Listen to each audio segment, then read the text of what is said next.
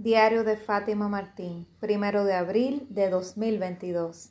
Buenas noches, comunidad. Hola, ¿qué tal? Primero de abril ya, wow.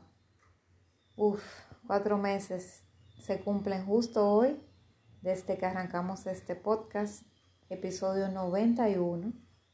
Y bueno, me siento muy feliz de estar acá. He identificado que en estos días estoy como un poco, si se puede decir, sensible.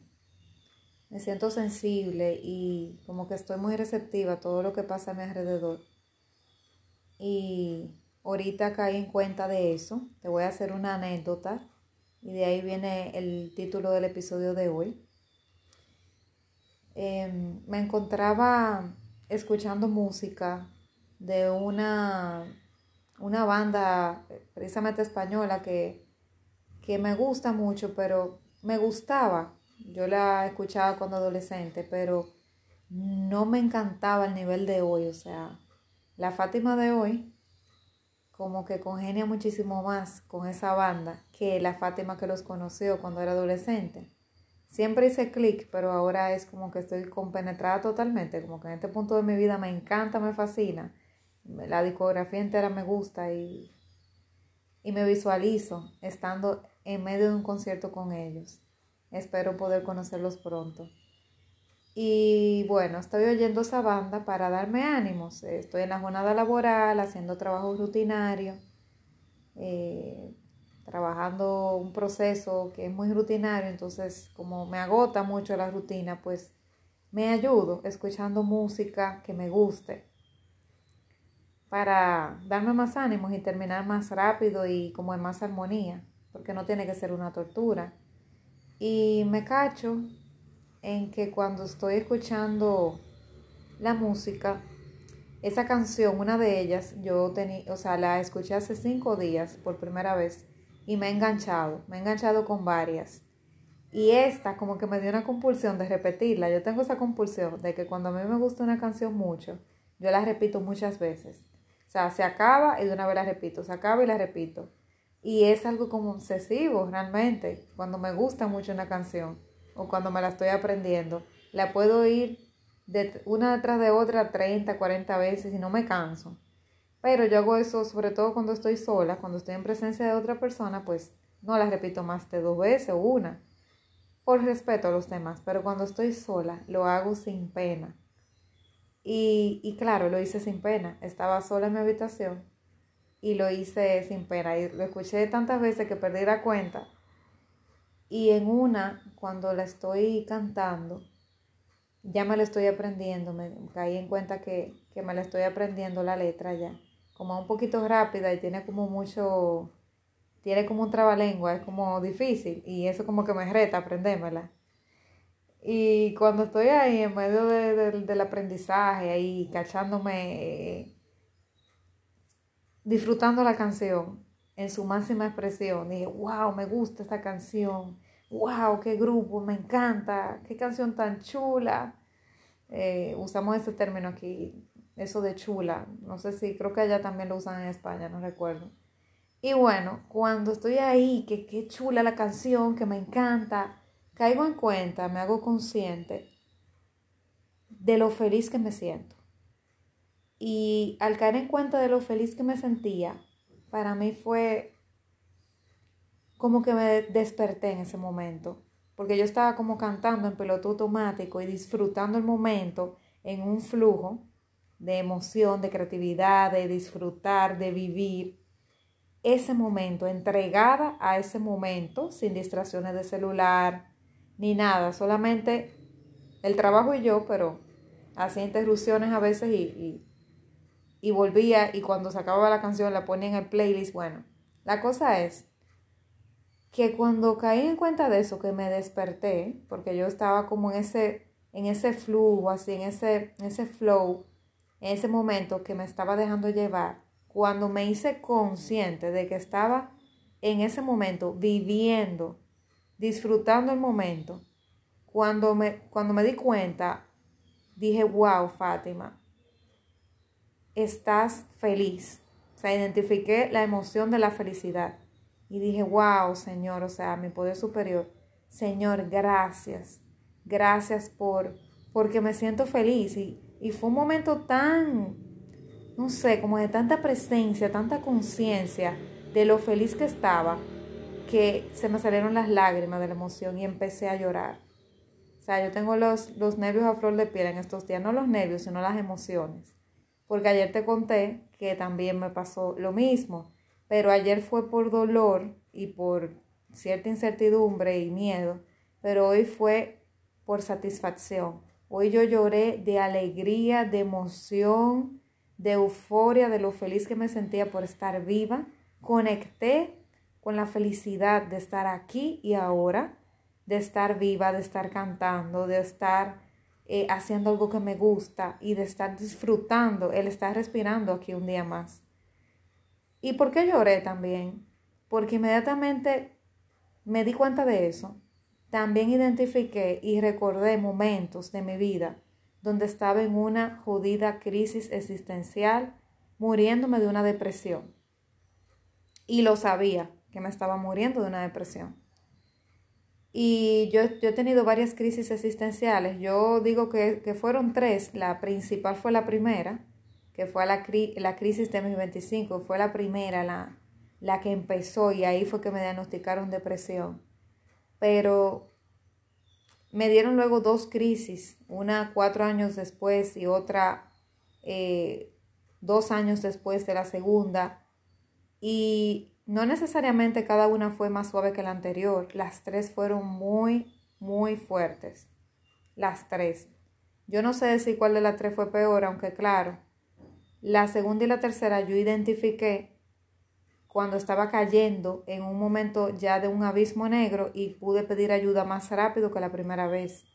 Pero las tres fueron fatales, fueron como que a ti te pegan y tú no ves nada que no sea negro y tú te sientes que tú estás como en un, hoyo profundo que no puedes salir de ahí y te está tragando un agujero negro. Bueno, las tres veces me siento que salí en esas tres de milagro casi. O sea, claro, tuve voluntad de cambiar, pero fue como que una tremenda dicha porque fue un momento tan oscuro, los tres momentos, cada uno a su manera y por detonantes diferentes pero cada uno tuvo en común que fue tan difícil, pero esa chispa, ese pedacito de luz que quedaba en mi, alma, porque mi alma tiene luces y sombras, aunque el alma es todo luz, realmente el, cuerpo, ¿verdad? Y uno refleja, pero uno tiene luces y sombras realmente al final. Pero el alma lo que impera es la luz, pero también uno tiene sus sombras, porque el alma viene a trabajar, a trabajar sombras realmente, a trabajar eh, situaciones que no superó en otro momento de vida, eh, cosas que tiene que mejorar o cosas que tiene que sanar. Y la parte de luz de mi alma es tan fuerte que logró avisarme a tiempo y logré salir de esos hoyos en esos momentos de mi vida. Entonces yo lo defino como tres crisis existenciales, porque las tres fueron muy, muy profundas y si no salía de ellas, pues tenía dos opciones, o salía o me quedaba. Y si me quedaba, no estaríamos hablando aquí. Entonces, cuando recordé esas tres crisis que tuve, conecté con la felicidad del momento de estar viva, feliz y cantando, de no estar jodidamente deprimida y triste, melancólica, nostálgica como estaba antes, e identificar que estos años que he vivido luego de esas crisis ha sido tiempo extra, para mí fue una emoción que por eso te digo que lloré de alegría. Al saber que el tiempo que estoy viviendo desde esa crisis de los 25 para acá es tiempo extra para mí. Porque yo nací de nuevo. La Fátima en ese entonces que había murió y nació una nueva. Y aunque tuve dos crisis más luego de ahí que fueron muy fuertes, logré tener una que otra herramienta que me ayudó a buscar ayuda más temprano y poder entonces con esa ayuda salir a camino. Todo el que está pasando por depresión debe de pedir ayuda porque uno cree que solo puede, pero no puede, no puede solo. Entonces, identificar que estaba viva, conectar con esa emoción, conectar con que la Fátima anterior pudo no haber estado aquí y conectar con la que sí está aquí y está se siente afortunada y feliz de estar aquí y haber podido superar esa impasse que hubiera hecho que yo no estuviera acá haciendo lo que amo, conectada con mi propósito, hablándote a ti en este momento, feliz de que tengo la certeza de que sea lo que sea que pase en mi vida, cualquier tragedia que de aquí en adelante ocurra, yo voy a estar agarrada como una tabla de salvación a mi propósito de vida, porque el propósito es más grande que, que yo y me supera. Eso me anima a seguir caminando y me anima a que en los días oscuros que tenga, que estoy segura que voy a tener, voy a seguir agarrada de ese propósito. Y los momentos felices de euforia y, y, y, donde me toque vivir sueños que no he soñado, también me voy a sentir conectada con el propósito. O sea, sea lo que sea que venga, lo bueno, lo malo, lo bonito, lo feo, lo desagradable, lo agradable lo dulce y lo amargo. De todas maneras, yo elijo ser feliz, mi alma elige ser feliz, independientemente, porque no sé si sabías, pero ser feliz es una elección. Y debes elegirla todos los días. Así como las relaciones de pareja, se elige la pareja y se elige amarla todos los días, porque van a haber retos, van a haber tentaciones, van a haber momentos difíciles, Van a haber momentos donde las personas quieren abandonar. Así pasa con la vida. Hay momentos que te retan, donde quizás tú quieras abandonar, donde la vida se te haga muy grande, donde la vida te sobrepase y tú quieras tirar la toalla. Pero elegir estar feliz y vivir feliz, porque la felicidad no debe ser una emoción, sino un estado de vida.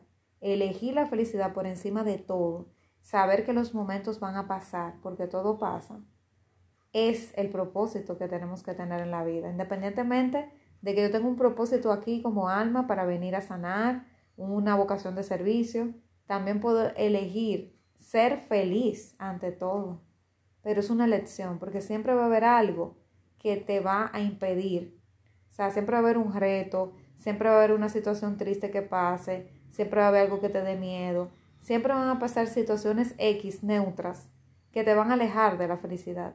Y si tú no la eliges de manera consciente, la felicidad, déjame decirte, querido televidente, bueno, oyente, que me estás escuchando desde donde sea que estés, no va a llegar nunca la felicidad. Nunca va a llegar si tú no decides elegirla de manera consciente. Elígela por encima de todo porque viniste a ser feliz, no viniste a autotorturarte, no viniste a ser masoquista, no viniste a ser el salvador de nadie, no viniste a ver tu vida a través de los ojos de otros, no viniste a vivir una vida de autocomiseración, de pena, de penitencia, no viniste a ser la Madre Teresa de Calcuta, viniste a ser feliz y tienes que comprometerte con esa elección, elegir todos los días ser feliz hacer una elección diaria, porque la felicidad que yo elegí tener ayer no es la felicidad que elegí tener hoy. O sea, cuando yo me levanto son 24 horas nuevas. Ayer yo pude haber elegido ser feliz, pero hoy es un día nuevo. Es un, un libreto en blanco o es un, si te imaginas, una caja de regalo que cuando abro la moña está totalmente en blanco para mí. Cada día es nuevo. Y yo cada día por eso tengo que hacer la elección consciente de ser feliz. Aprende a ser feliz y elígete y elige tu felicidad por encima de todo. Eso es todo por hoy. Reflexiona sobre eso. Nos vemos mañana. Seguro que sí. Un fuerte abrazo.